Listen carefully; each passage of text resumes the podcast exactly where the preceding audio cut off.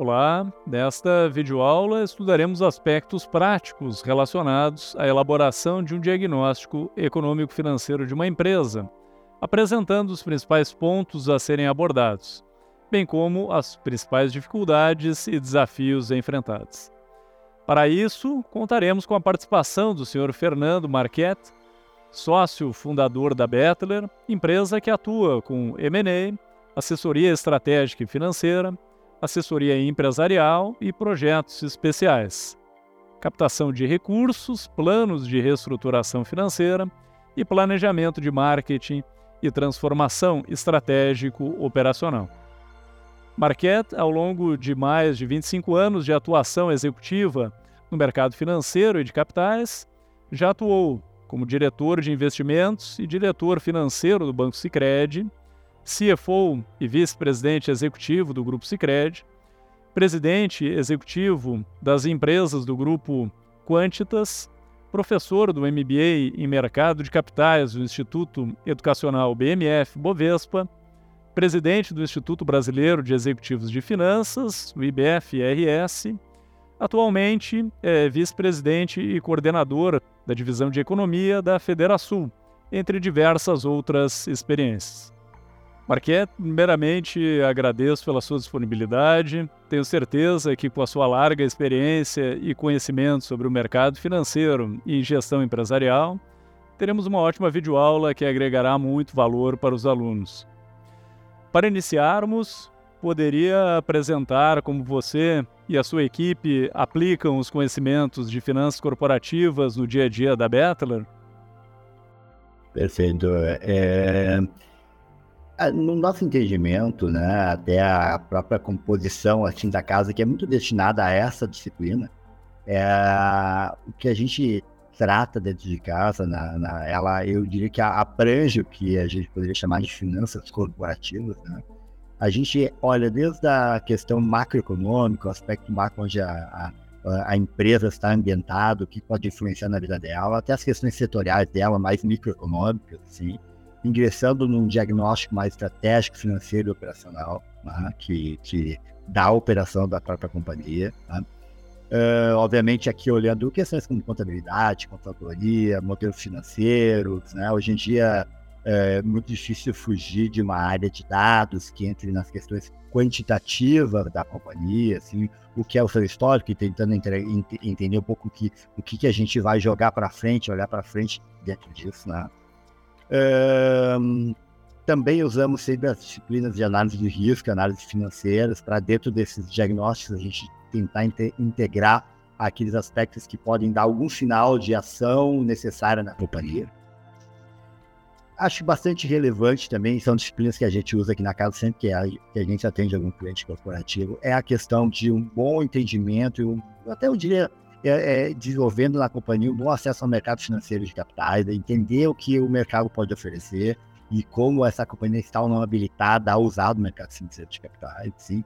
Uh, isso hoje em dia, cada vez mais, em, em, é, não importa o porte dela, né? tem diversos instrumentos aí disponíveis. Né? Aí um outro aspecto é a questão de governança corporativa, que é um tema cada vez mais necessário, falando de gestão geral, né, e não só na, na da alta cúpula, mas tratando tudo isso como governança corporativa. Eu acho que disciplinas também que nós usamos aqui dentro desse contexto, a partir de transações societárias, é um tema relevante, e usando dessas disciplinas para se poder traçar um bom planejamento estratégico financeiro da companhia, e esse planejamento de longo prazo, né, com boas métricas de retorno sobre, sobre investimento, sobre variações no valor da companhia, muito relevante, né, tendo em vista o, é, as disciplinas dessas diversas, usando as ferramentas nesse planejamento, enxergar se, se uma determinada decisão de investimento, uma decisão, determinada nova estratégia para a companhia vai agregar ou não valor. Basicamente, eu estou traduzindo nos números, né, num bom planejamento financeiro, o, o que vai, vai impactar a minha geração de caixa vai melhorar ou piorar o valor da companhia determinada decisão. Tá? E, obviamente, nunca descuidando da parte de estrutura de capital, a parte de alavancagem financeira e até, assim, bons instrumentos para financiar a operação, financiar o caixa da companhia e, e gerir bem esse capital de giro. Acho que é, é, nesse contexto, assim, essas diversas disciplinas, elas abrigam bem o que a gente faz aqui e que acho que, que, que basicamente é essencial hoje dentro de uma companhia na sua, na sua gestão das suas finanças corporativas. Excelente, Marquete. E puxando o gancho sobre o diagnóstico de uma empresa, quando vocês realizam então esse diagnóstico sobre a situação econômico-financeira de uma companhia, quais os principais aspectos financeiros considerados e quais as principais dificuldades em implementar um plano de reestruturação financeira? Ótima pergunta. Eu, eu digo que quase todos esses pontos que a gente salientou são essenciais, assim, quando a gente vai descer e dar uma olhada e fazer um diagnóstico econômico-financeiro da companhia. É, como eu disse, né, desde a, do, aspecto setorial onde ela está, quanto a sua, a sua, o quanto ela é impactada pelo macro, né, onde ela está uh, inserida, até as questões dela própria, né, a sua alavancagem financeira, a sua sua capacidade ou não de gerar caixa, suas eventuais dificuldades operacionais, acho que a gente não consegue fugir dos outros aspectos todos ali que eu acabei de salientar. Eu acho que basicamente toda avaliação acaba fazendo com que a gente deva olhar para esse aspecto como um todo. Obviamente que, que, que, que dando talvez peso muito especial, né? Uh, a questão da estrutura de capital. Acho que a parte de alavancagem, o fluxo de caixa da companhia, os instrumentos de financiamento, eles são quase, eu chamo de wins, assim, né? Para a gente conseguir, às vezes, uh, desobstruir o operacional. Porque eu, a, a, a, empresa não está gerando caixa, não está tendo a capacidade de gerar uma, ter bons resultados operacionais, né? Muitas vezes é porque ela está obstruída por outros aspectos. Então, acho que é essencial olhar muito a capacidade dela uh, estrutural financeira, né? Olhando muito essa, essa sua alavancagem, a atacar muita questão do fluxo de caixa. Parece uma disciplina bastante óbvia, mas é, é impressionante como muitas companhias discutem da boa gestão do fluxo de caixa, né? E como financiar o seu fluxo de caixa, tá? como financiar a sua operação de caixa, né? E, e, e, e tendo o espaço da, da em, em, atacar questões operacionais que possam melhorar o resultado, né? Aí sim dedicar um, uma boa olhada para o fluxo de caixa de longo prazo, um planejamento financeiro de longo prazo. Acho que a orçamentação de curto prazo é muito comum em muitas companhias que a gente olha, né? E, e talvez seja um desafio dela entender os, a, a, sua capacidade de, no médio e longo prazo, financiar determinado investimento, né? Uh, decidir sobre uma mudança estratégica. Acho que ao olhar mais longamente a sua geração de caixa, um bom plano financeiro de longo prazo, eu diria assim, para uma tradução aqui para alunos, né? Um bom orçamento de curto prazo jogado mais para longo prazo, mas aí num nível de, digamos, de detalhes sobre o que a gente está olhando, que permita que de fato, fato aquilo uh, ajude a companhia a tomar decisões, né? Não adianta projetar quatro, cinco grandes contas de balanço que talvez não ajude a companhia a tomar uma decisão estratégica financeira mais acurada e sim a ter uma boa projeção de curto prazo e, pro, e tentar alongá-la no longo prazo. Mas eu daria muito o, olhar para a geração de caixa. E, em geral, a maior dificuldade que a gente tem, né, que foi a tua pergunta complementar, em projetos de, de para implementar reestruturações financeiras, é, ele vem um pouco da cultura da companhia de não ter um cuidado tão grande com a estrutura de capital, né? Às vezes descuidar um pouquinho dessa questão onde a companhia está inserida, como é o movimento macro ou micro do setor onde ela está, né? E tipicamente, como eu citei agora há pouco, assim, um descuido talvez com a geração de caixa, né? Às vezes a, a empresa se prende à geração de resultado contábil, né? E não com a geração de caixa da companhia. E infelizmente acho que esse é o maior, maior desafio aí da, de muitas das, das, companhias com quem a gente tem contato, principalmente empresas de porte médio, né? Onde aí talvez essa cultura não está tão arraigada fortemente. Excelente. É, a próxima pergunta ela está relacionada e até explicada já em parte já nessa última, né, Marquete, mas é nessa experiência, nesse acompanhamento dos empresários, Quais são os erros mais comuns que vocês identificam, assim, em termos de decisões financeiras que as empresas acabam tomando, os gestores, né, acabam tomando? É, é, é uma ótima pergunta e acho que é relevante até dar um destaque especial mesmo, né? Ser uma pergunta à parte, Jorge. Eu, a, a, muitas vezes a companhia faz algum investimento sem, primeiro, sem, por isso que a, quando a gente, na primeira pergunta, abordou ali quais aspectos talvez uma boa gestão financeira corporativa deveria cuidar, né? Ela é bastante largo em termos de disciplinas, eu diria. É muito difícil descuidar de alguma delas, porque em geral, né, uh, nessa decisão de investimento, ou a pessoa desconsidera uma questão macro básica, por exemplo, assim, a taxa de juros vai subir em algum momento do tempo, né? Eu estou em um ambiente onde eu estou vivendo uma taxa de juros básica baixa, então eu me endivido a uma taxa de juros mais um juro né, real supostamente barato, aconteceu alguns anos atrás, quando a Selic bateu a 2, né? Imaginemos que uma companhia média se financiasse a, a Selic mais, mais 5, né?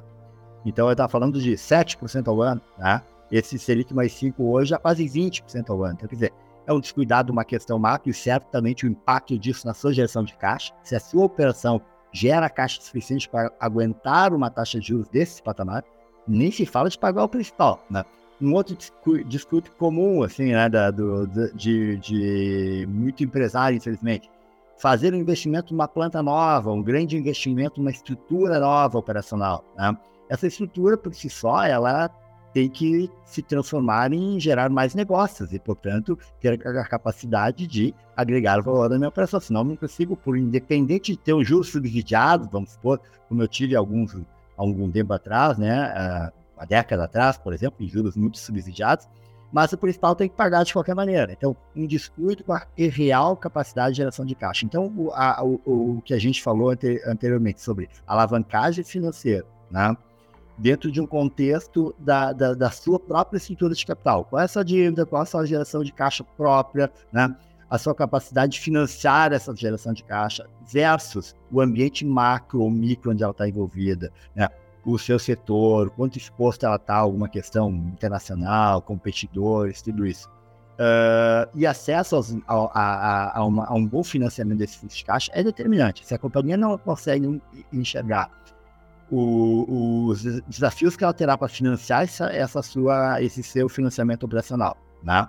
De que aquele determinado investimento, aquela decisão estratégica, né? ambos os casos, vai conduzir lá uma melhor geração de caixa, ou potencialmente uma melhor geração de caixa, a ponto dela conseguir pagar um determinado endividamento, uma nova estrutura que ela investiu, ela provavelmente não vai enxergar também o aspecto mais interessante de toda essa conversa. Ela está gerando valor no seu negócio ao tomar essa decisão, ela melhorou a sua geração de fluxo de caixa futuro, né? Portanto, trazendo mais valor para a companhia, se ela não enxerga isso, provavelmente essa, essa, esse é o maior erro das suas decisões, né? Então, eu diria que a maior parte dos, dos erros cometidos, assim, é não se considerar essas, essas disciplinas diversas em conjunto, né? É, é, a disciplina financeira, ela parece uma disciplina simples para quem não é do, do, da área, né?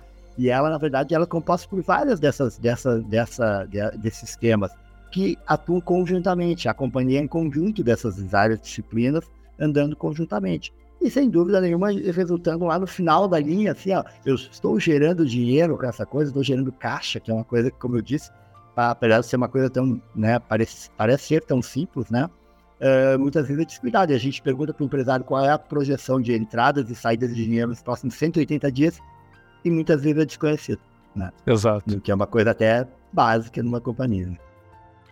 Excelente. E gerar valor, né, Marquete? Esse deveria ser o objetivo de todas as empresas do Norte, né? Mas excelente. É, indo para o fim, então, é, qual dica você daria, então, para os alunos que buscam iniciar ou solidificar uma carreira no mercado financeiro? É, eu, eu, eu, acho que, né, estive nessa cadeira algum momento do tempo, né, sentado como aluno e, e e, e, acho que tive a oportunidade de ter bons professores que, que fizeram boas provocações com relação a, a criar fundamentos na gente, mas talvez é, a, o que um aluno de finanças não pode deixar de dominar profundamente é, obviamente, entender bem contabilidade, controladoria, né? Ah, onde, onde a companhia, né, no, na sua área de atuação, independa qual é, né, gera dinheiro e efetivamente onde ela despende dinheiro. Né? É importante entender assim, onde ela vai ter despesas e onde ela pode ganhar dinheiro, gerar caixa na operação. Né? Mas entender profundamente uma boa, um bom orçamento, que começa com isso, né? como montar esse orçamento de despesas, orçamento de receitas, e conseguir projetar isso aí para frente, entendendo daí sim essas outras questões que são mais, eu diria, uh, fundamentadas, né? Porque o mercado onde ela atua, o seu setor de atuação tem impactos diversos no seu, no seu negócio. Ah, o macroeconômico, a taxa de juros, o crescimento potencial da economia, enquanto o mercado mais aberto, mais fechado pode impactar o seu negócio, entender isso para poder projetar para frente, porque fazer um orçamento de curto prazo já tem o seu desafio, é importante entender bem essa linha de, de despesa, essa linha de receita, onde é que dá dinheiro, onde é que pode me impactar, né? Mas entender o que pode impactar os negócios dali para frente é tão relevante quanto. Então, essas disciplinas que permitem que ele entenda o mercado onde a empresa está inserida e como isso pode afetar o seu negócio, para ele poder projetar, como dizer, vários orçamentos anuais para frente e entender lá na frente né, se aquela companhia vai ou não gerar valor com uma decisão estratégica A, com um investimento B, com um aumento de custo C, né? ou mesmo uma redução de custo que ela tem que fazer aqui pontualmente, né? como isso vai impactar no seu negócio ali para frente, né? Nesse conceito que tu até destacaste agora, né, Jorge, do valor, né, gerar valor, porque tudo isso vai ajudar a, esse aluno depois ajudar a fazer, a ajudar a sua empresa na qual ele vai trabalhar, a entender se ele está fazendo a coisa certa ou não, né?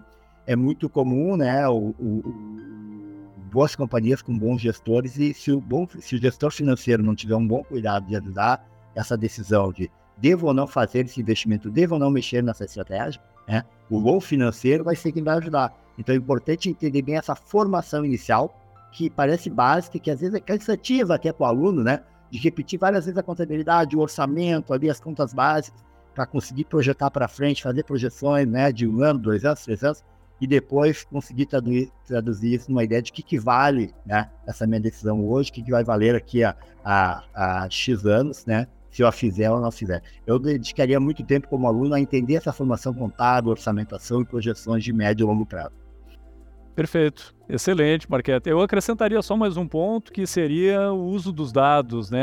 É muito importante que os alunos, os profissionais hoje, também conheçam programação né, e saibam usar dados também para fundamentar a tomada de decisão. Né? O único ponto que eu acrescentaria no mais, de acordo com todos os outros aspectos. Marquette, é, muito obrigado pela sua participação e por poder compartilhar conosco um pouco da sua larga experiência e conhecimento sobre o mercado e sobre empresas. Muito obrigado. Assim estudamos como é realizado um diagnóstico econômico-financeiro de uma empresa na prática, abordando os principais aspectos a serem observados, bem como os principais desafios enfrentados. Agora você está convidado a ouvir os podcasts Estrutura de um Relatório de Análise Econômico-Financeira e Soluções para Empresas em Dificuldades e Causas da Crise e Sinais de Dificuldades Financeiras. E a ler o tema Diagnóstico Econômico-Financeiro de uma Empresa do e-book, que abordam outras perspectivas para este mesmo tema. Como sugestão de estudos complementares, o conteúdo deste tema é aprofundado no livro Administração Financeira de Ross, Princípios de Administração Financeira de Gitman e Zutter e Princípios de Finanças Corporativas de Brealey. A seguir, iremos apresentar um breve resumo sobre os conteúdos apresentados nesta disciplina.